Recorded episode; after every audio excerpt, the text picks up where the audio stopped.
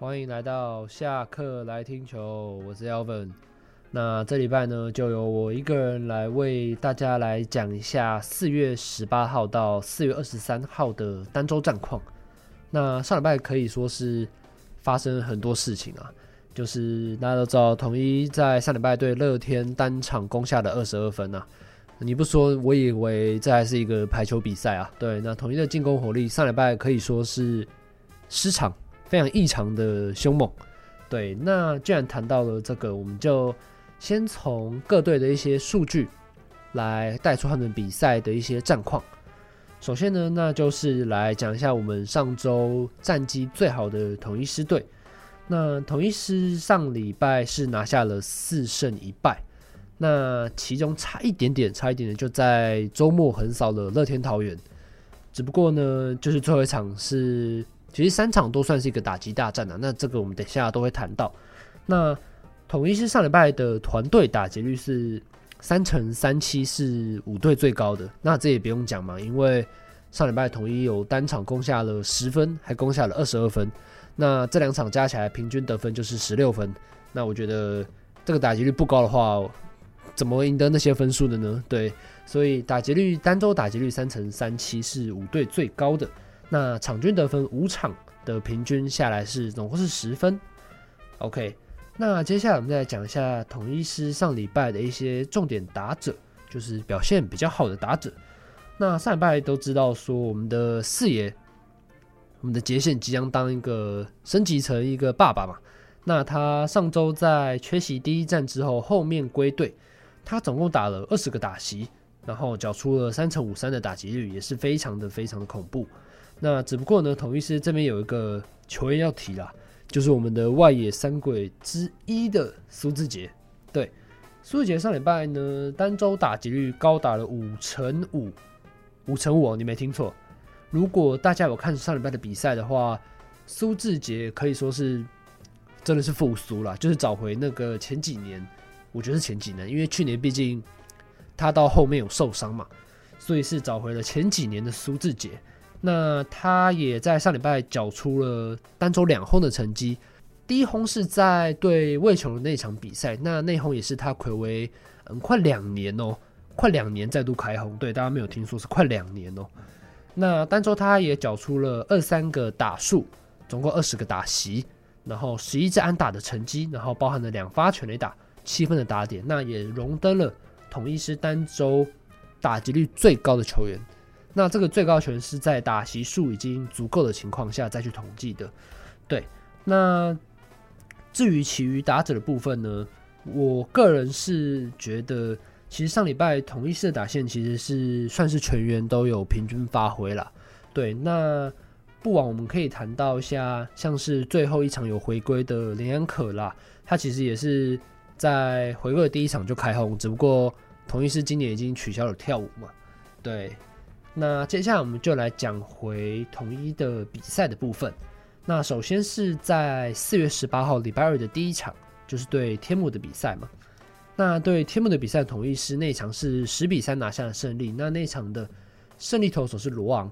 那罗昂那场是拿下他在本赛季的首胜。然后统一狮那场也是单场的四发全垒打，包含了苏志杰、林子豪、林靖凯、邱志成都敲出了全垒打。那邱志成也是他生涯的首轰。那这场比赛呢，我想有看比赛的各位都知道，统一是那场比赛是就是大部分大部分都是大部分都是靠全垒打在得分啊。然后至于投手的部分呢，其实罗昂不用讲，其实他就是一个很稳定的洋投嘛。那他六局投出了七四三振，那虽然失掉两分，但是这两分其实是集中在一局，就是六局的时候失的。那前面几局他其实都投得虎虎生风，对，那最后也就是顺利的拿下这场胜利，对，那再来，看到，嗯，礼拜四，因为礼拜三是两地开打，虽然是两地开打，但是都是延赛的一个状况，所以我们就看到礼拜四统一的战况。那统一这一场是四比二赢下了中信兄弟，那这场是在延长赛才可以分出胜负，那也是靠着刚生完。小孩的陈杰宪在延长赛的十一局上半打出了两分炮，就是突破僵局的两分炮。那是棒打了我们中信兄弟的新秀郑浩均。对，那这场比赛我觉得，嗯，也是可以不用再多细讲，因为毕竟大家都有看比赛嘛。那这边我就不方便再多带过。那主要是想要提的是，那场是林子薇的本季的先发。对，那他其实先前先前是有投过先发的，只不过。嗯，之后有被丙总把他拉下二军，那只不过他在二军的表现其实也是蛮不俗的啦，就是很不错。那也借此机会再让他在一军上来投投。那他那天其实投的非常的出色，六三分之一局只用了九十一球，然后算是两分，但是有一分是自责分，然后他的个人防御率降到了只有一点五零。对，没错。那这场就是统一师以四比二拿下胜利嘛。那接下来就是来到我们的周末三连战，就在台南的三连战。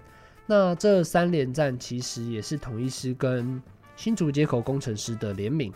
虽然说今年没有穿上联名球衣嘛，对，只不过其实火力大家都看得出来，就是完全是把棒球当成篮球在打，完全没有给乐天桃园一点活路啊。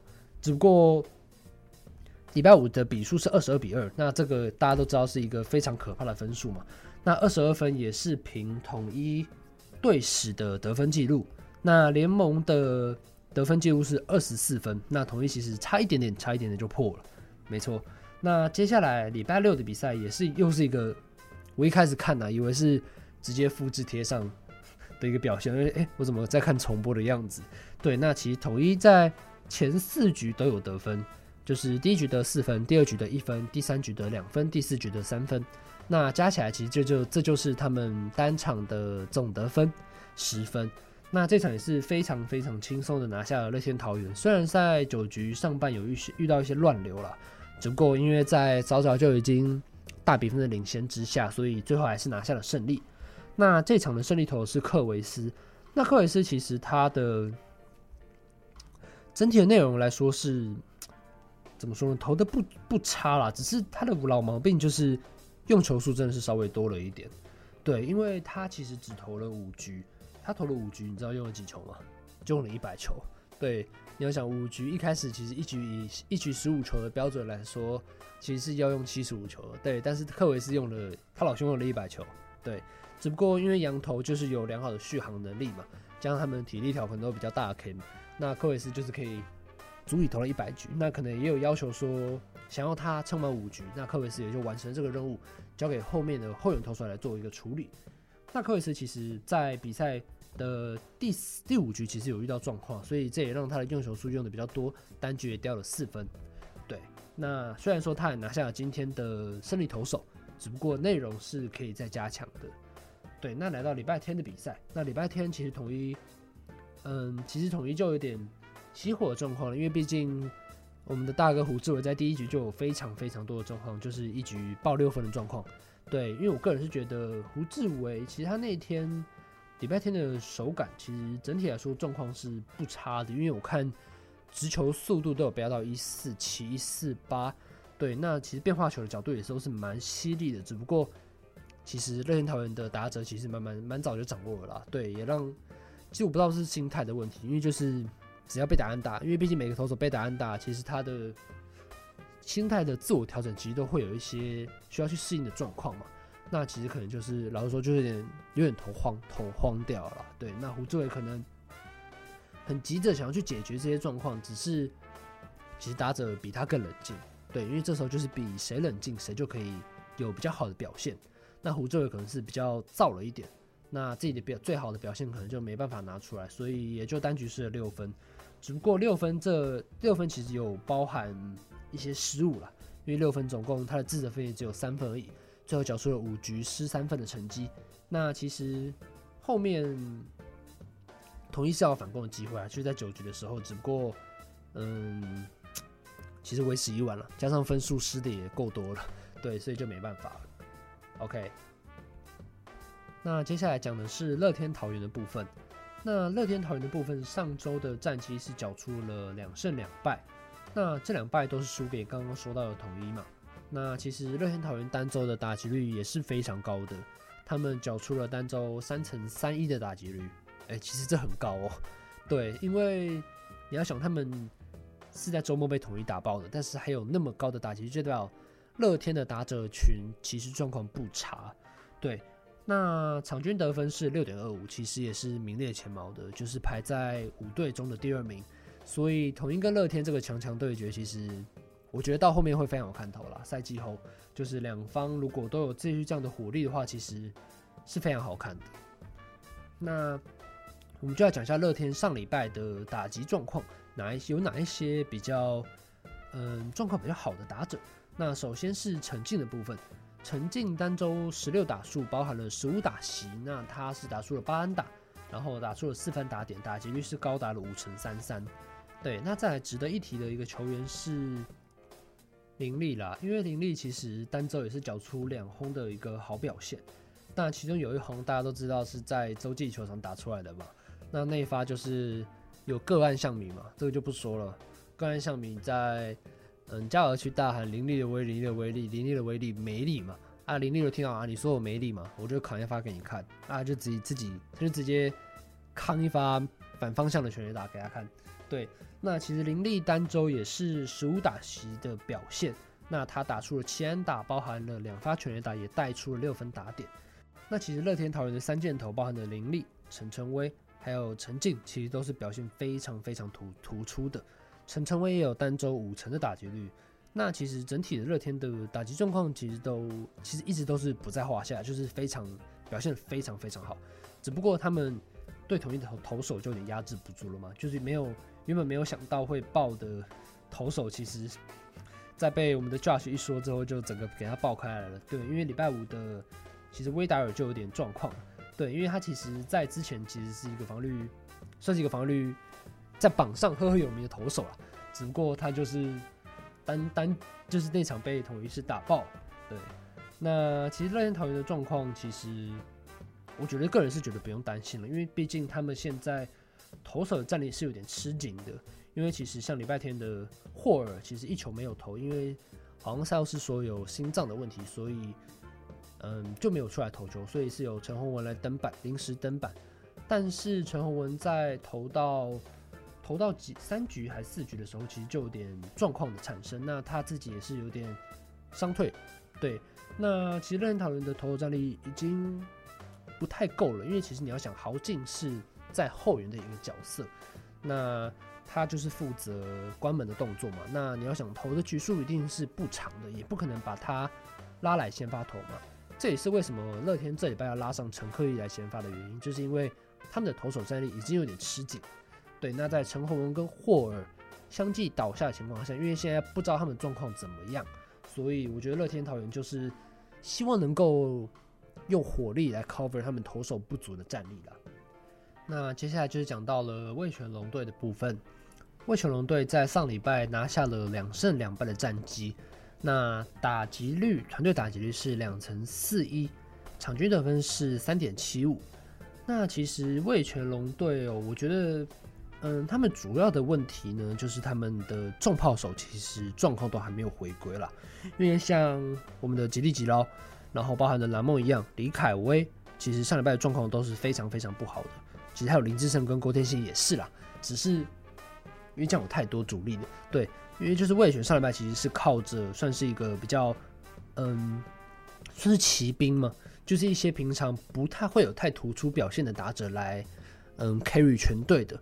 像曾传生就缴出了单周四成二九的打击率，林孝成也缴出了单周三成八五的打击率，还有一个是陈品杰，陈品杰在十五个打数之中缴出了四成一七的好表现。那其实味全的其实重炮手呢，其实包含了吉利吉捞巩冠啊。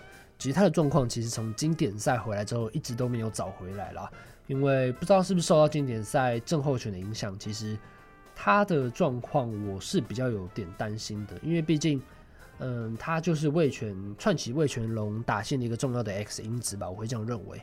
只不过他在关键时刻，因为最近其实今年有蛮多就是关键时刻轮到吉力吉捞的打击，那他其实就差那么一点就没有把握住。那我相信他如果把握住那些那些机会的，对他来说，他的自信心也会比较提升。那整体的状况可能也会比较就此找回来，因为毕竟不要就是不要一直低潮嘛，就是要从打击击球的感觉来找出自己原本的状况。那这边味全的部分，其实上周是败给了统一跟富邦，那分分别赢下了松庆兄弟还有富邦一场，因为上周味全是在天母跟富邦进行一个二连战嘛。对，原本是要三连战的，那因为礼拜三是因为英语联赛的关系，所以就变成二连战。那其实味全上礼拜其实也是打得非常非常的辛苦的。对，因为其实有两天是以一分差的比赛获胜，那有一天还是以延长赛。对，那其实到礼拜天，礼拜天的部分就是魏全派出了他们的王牌布里汉嘛。那其实魏全的羊头其实都蛮稳的，就是包含了布里汉跟刚龙的部分。那至于武德的部分，武德的部分其实。被打击率是稍微来比较高一点，但是其实我个人认为也是一个蛮称职的羊头啦。布里汉的部分，上礼拜就是礼拜天，礼拜天对中信是缴出了八局只用了一百零一球的成绩，那只失了一分。那他现在的防御率是一点零一，对，非常非常低的一点零一。对，其实从现在的布里汉来跟刚刚我说的克维斯做比较，克维斯是在。投了五局嘛，他就用了一百球，但是布里汉投了八局，那他只用了一百零一球。对，这其实就可以看出这两个之中的差异嘛。那其实布里汉就是一个非常具有宰制性的投手，我相信他不用再证明什么了。对，其实每次他只要出来就是为全胜利的保证了。对，OK，那接下来接下来讲到的是富邦悍将，富邦悍将上礼拜缴出了一胜一败一和的战绩。那比大家都少打了一场，原因是因为中间有一场延赛，对，所以比其他四队都少打了一场。那团队打击率也是比较低迷的两成一六，场均得分也是相当低的二点六六。那他们上礼拜的打者其实主要的主力还是有在的，就是包含了刘俊豪啊，然后高国林啊，甚至是孔念恩。其实孔念恩最近的表现其实都非常的理想了。对，孔念恩跟刘俊豪是这季，我觉得是让各位球迷比较惊艳的一个部分。对，那其实富邦的打击率上礼拜其实老实说有点平打的状况了，因为高国辉其实之前你看之前对统一三连战的时候，他还打出了单单场双响炮，但是上礼拜他单周只有七个打数的机会，但是一支安打都没有。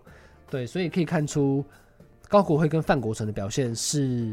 能够是能不能够串联富邦整个打线的一个关键了，因为范国成上礼拜的单周打击率也只有零点七七，对，所以就看富邦可不可以把状况继续找回来了。对，那但周也只有一胜一败一和的成绩，我觉得是还可以的，因为毕竟战绩现在才其实也才刚开始嘛，那战绩的变动也是非常非常大的。对，那最后讲到了中信兄弟，那中信兄弟上礼拜的状况是比较糟的。就是零胜三败一和的成绩。那打击三围的部分，团队的打击率只有两成零七，两上垒率只有两成八四，然后长打率只有两成八三。对，这个是非常非常一个惨烈的成绩啊。那场均得分又只有二点二五，我就问这要怎么赢球？对，那其实中信兄弟其实上礼拜慢慢的、逐渐传来了非常非常多的，算是一个不好的噩耗吧。先是向魔力，因为伤势的部分要提前返美动刀。那其实再来就是，其实，在每次比赛接近的时候，中信兄弟都会有点软手的状况，就是像是上礼拜跟统一、跟富邦都战到了延长赛嘛。那其实兄弟就缺那临门一脚就赢下比赛了。对，那对这个对球队的士气来说是非常非常伤的，就是要有表现的时候，但是没有表现。那对之后的状况会非常非常的受影响了。对，那其实中信兄弟单周的状况虽然说是零胜三败，加上他们的投手的战况有点吃紧，只不过我个人是不太担心他们的打击状况的。虽然说他们的主力打者包含了江坤宇啊、岳振华，然后陈子豪，然后弗莱喜，单周的打击率其实都不到哦，不到两成的。尤其是弗莱喜跟陈子豪单周的打击率是零，对，那这个的问题，我个人是觉得不必要担心啊，因为毕竟我个人以中信兄弟的火力来说，我是我还是对他们有非常非常大的信心的，因为毕竟只是一周嘛，一周的样本数其实不大。对，那我们这个取样其实都是取一周的样本。那其实要拉开时间来看的话，其实中信兄弟在整季的表现，我个人觉得还是会表现的非常不错的。只不过现在就是投手战力出了点问题。那在向魔力宣布要反美动刀之后，其实中信兄弟就不得不拉上泰勒了嘛。在还没找到新洋投的情况下，那泰勒的部分目前是嗯，把它定位在先从中继开始投起。那其实泰勒也目前来看是表现的还算中规中矩，就是他投了三又三分之二局，那目前是一个。没有失分的状况，只不过中信目前的先发投手包含了郑凯文啊、吴哲源啊，然后还有德保拉、于谦，对，那这些这四个投手其实，我个人是觉得，因为德保拉今年的状况还没有到最好嘛，那我个人觉得土投的部分要再给点力了，因为其实也不能只靠吴哲源一个人来扛嘛，对，因为毕竟。中信兄弟在有拉上于谦啊，甚至是郑浩均的情况下来投先发，我觉得都是一个给本土投手一个表现的机会啦。因为就是要让他们看到说，在洋投吃紧的情况下，你本土投手可以扛下这个重任嘛，是非常非常重要的。对，那我觉得就是期待中信兄弟的表现了，因为其实也不要太灰心，因为毕竟这个战绩是非常非常浮动的吧。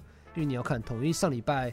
结束后哦，还是最后一名，但是他们只用了一个礼拜的时间，就从第五名慢慢慢慢爬到了第一名。